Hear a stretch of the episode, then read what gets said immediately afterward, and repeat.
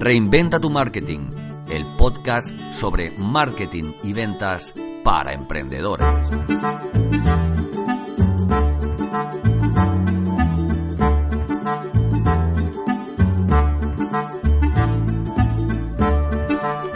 Hola, soy Santos Garrido y ayudo a emprendedores que no han tenido nunca que salir a vender y ahora tienen que hacerlo a mejorar el resultado de sus ventas. Si eres un emprendedor que ha decidido dar un paso adelante o un comercial perdido que necesita una ayuda, suscríbete a reinventatumarketing.com. Porque para comenzar a vender no te hace falta ni una corbata ni un precio.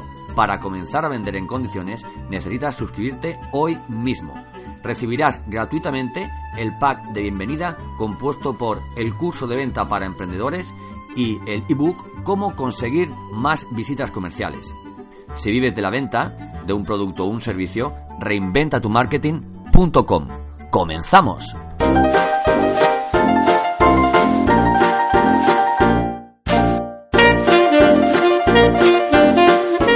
Hola de nuevo, bienvenidos y bienvenidas de nuevo al podcast de Reinventa tu Marketing, el podcast sobre marketing y venta para, para emprendedores. Pero vamos, que no solo para emprendedores, porque llevo unos meses que, bueno, que la verdad es que casi todas las peticiones de servicios, em, correos, comentarios, me vienen mm, fundamentalmente de personas que trabajan en, proyectos ajenos, ¿no? De empresas que de alguna forma se han dado cuenta de que si haciendo las mismas cosas tus resultados son los mismos, pues tendrás en este año 2018 que, que cambiar un poco, ¿no?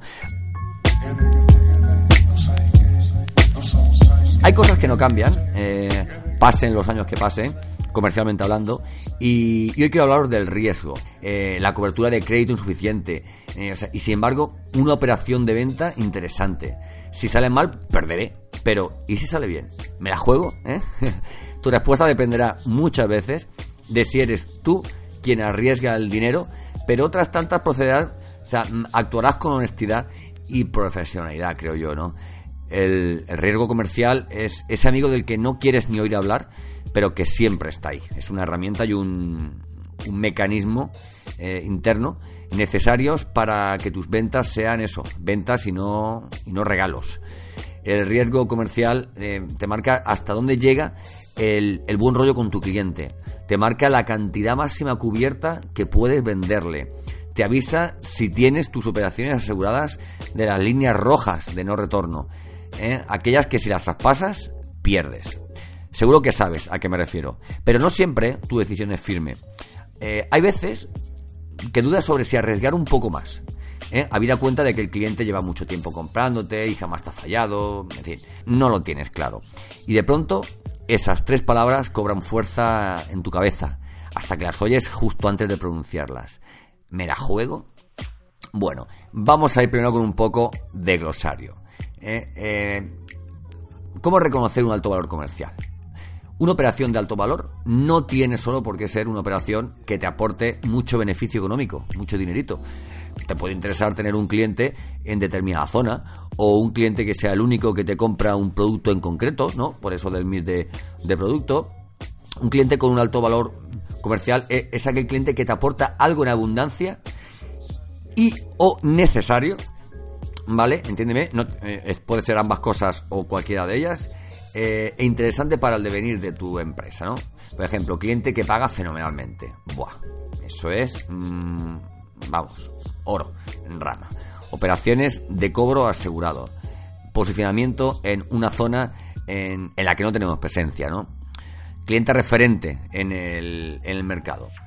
Eh, y, por ejemplo, clientes ¿eh? que respondan a nuevas políticas comerciales, ¿no? Como, por ejemplo, que compren todo el mix de productos que ofrezcan, ¿no? O sea, decir, me interesa más alguien que me compra de todas las gamas o las diferentes gamas de productos que yo vendo al típico cliente que me compra únicamente una referencia porque es casualmente la que yo tengo más interesante y más cañera a nivel de precio en el mercado, ¿no?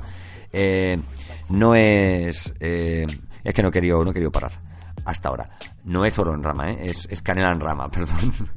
no te olvides que un cliente de alto valor comercial eh, para ti no tiene por qué serlo para otra empresa, ¿vale? Pero puede tener otras condiciones interesantes. Quiero decir, tú pides un cliente porque no paga regularmente, pero paga, ¿eh?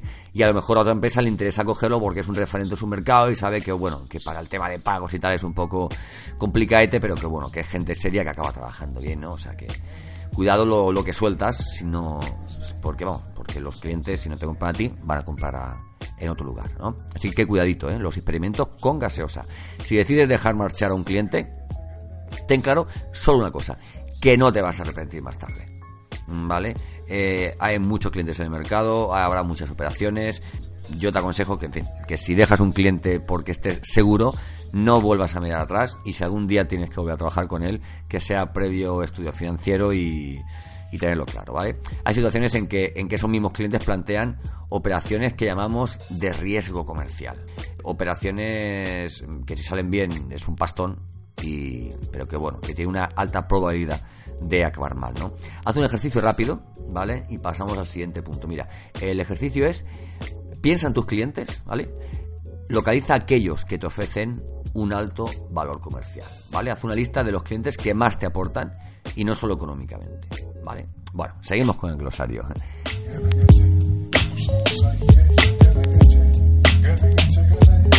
¿A qué llamamos riesgo comercial? A que esto lo tienes claro, ¿verdad? El riesgo comercial es aquella cantidad cubierta por una aseguradora ante posibles impagos de tu cliente, ¿vale? Estas aseguradoras se nutren de información pública, ¿eh? como balance de las empresas para las que ofrecen coberturas. No voy a hacer publicidad a ninguna porque seguro que conoces más de una y no solo crédito de caución. Vaya, se me ha escapado. Cuando no tienes cobertura para ese cliente, podemos afirmar que tienes un problema de riesgo comercial. Un impago, una demora, renegociación de pagarés, eh, un pedido que no puedes satisfacer porque, porque no te lo cubren, todo lo que no sea vencimiento igual a cobro, mal rollo, lo que es igual a riesgo comercial, ¿vale?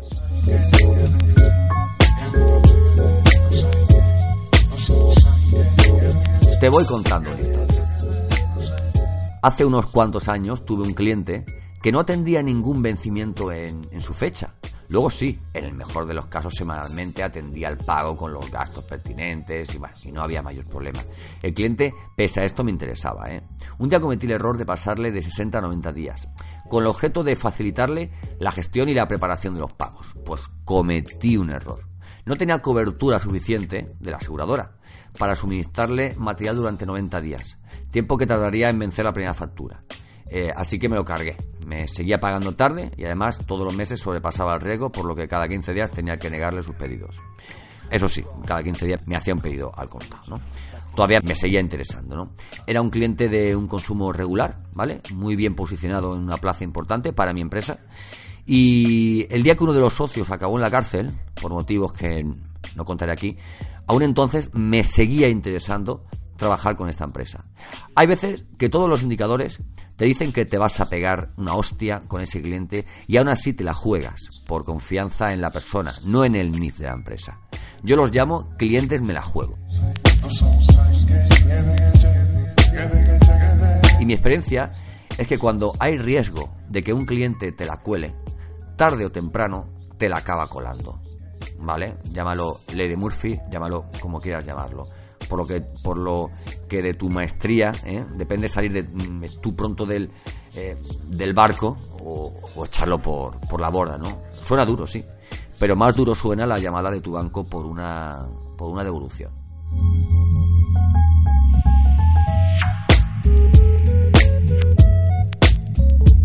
¿Le vendo o no le vendo? Espejito, espejito. Te voy a preguntar una cosa. ¿El dinero que te estás jugando es tuyo o de tu jefe? Esa es la primera pregunta que tienes que hacerte antes de tomar ninguna decisión.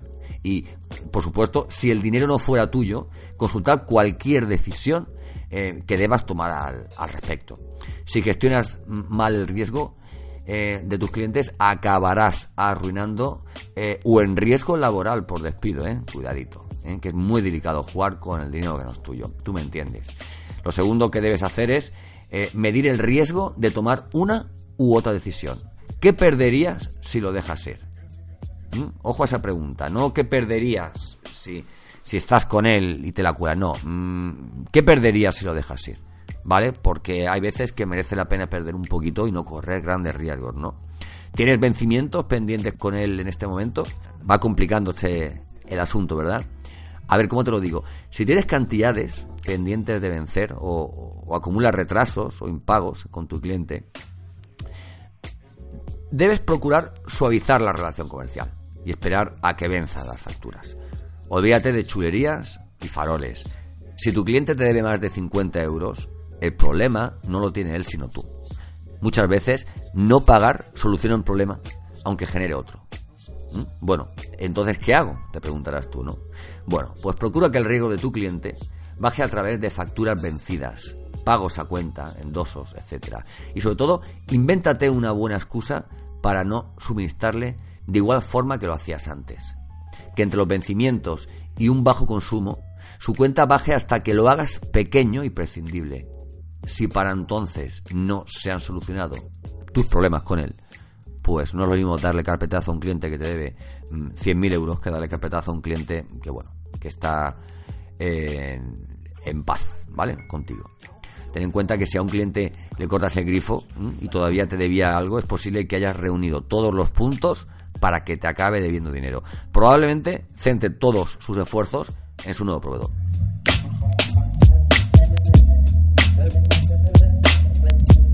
¿Cómo gestionar el riesgo comercial en operaciones de alto valor comercial? Conoce los detalles de la cuenta de, tu cliente, ¿vale? Facturas pendientes, eh, riesgo concedido o cobertura por la aseguradora. Eh, una vez que conozcas el riesgo de tu cliente, pregúntale el consumo mensual que tiene de tus productos para saber en cuánto tiempo va a comerse el riesgo concedido. Establece un plazo de cobro adaptado al riesgo y a la cantidad que estimas que vas a facturarle mensualmente. Visita a tus clientes periódicamente. De esa forma, cuando tengas que sentarte con ellos, ya tendrás confianza para abordar los problemas de una forma menos violenta. Eh, gestiona los, los impagos con tranquilidad. Es un, es un mal momento para tu cliente y no querrás ser tú quien lo pague tu cliente pasa seguramente un mal momento. Sé comprensivo y no le pidas que te pague, sino encontrar entre los dos una solución al atasco. Que hay muchas formas de decir las cosas sin ser agresivo. Si no confías en tu cliente, no confías en tu cliente. Ya no hay ninguna razón para seguir vendiéndole si además te impaga facturas. Proponle soluciones. No esperes que sea solo él quien las proponga. Y no tires pronto la toalla. Por poco que te puedan pagar, siempre será mejor que no haber cobrado nada. Un juicio mm, cuesta más que, que muchas deudas. En resumen, ten en cuenta la, confianza personal, proyectos presentes y futuros de tu cliente, situación actual en que se encuentra, qué se dice por ahí de, de su empresa, qué se habla de él en el mercado, ¿vale? Y si el dinero es tuyo, libre eres. Si por el contrario trabajas para alguien, consulta la operación, tus miedos y da un paso adelante solo si tienes autorización para hacerlo. ¿Recuerdas el ejercicio que hacíamos hace un momento? Piensa en esos clientes que has seleccionado. ¿Apostarás por ellos cuando les vayan mal las cosas? Reinventa tu marketing, el podcast sobre marketing y ventas para emprendedores.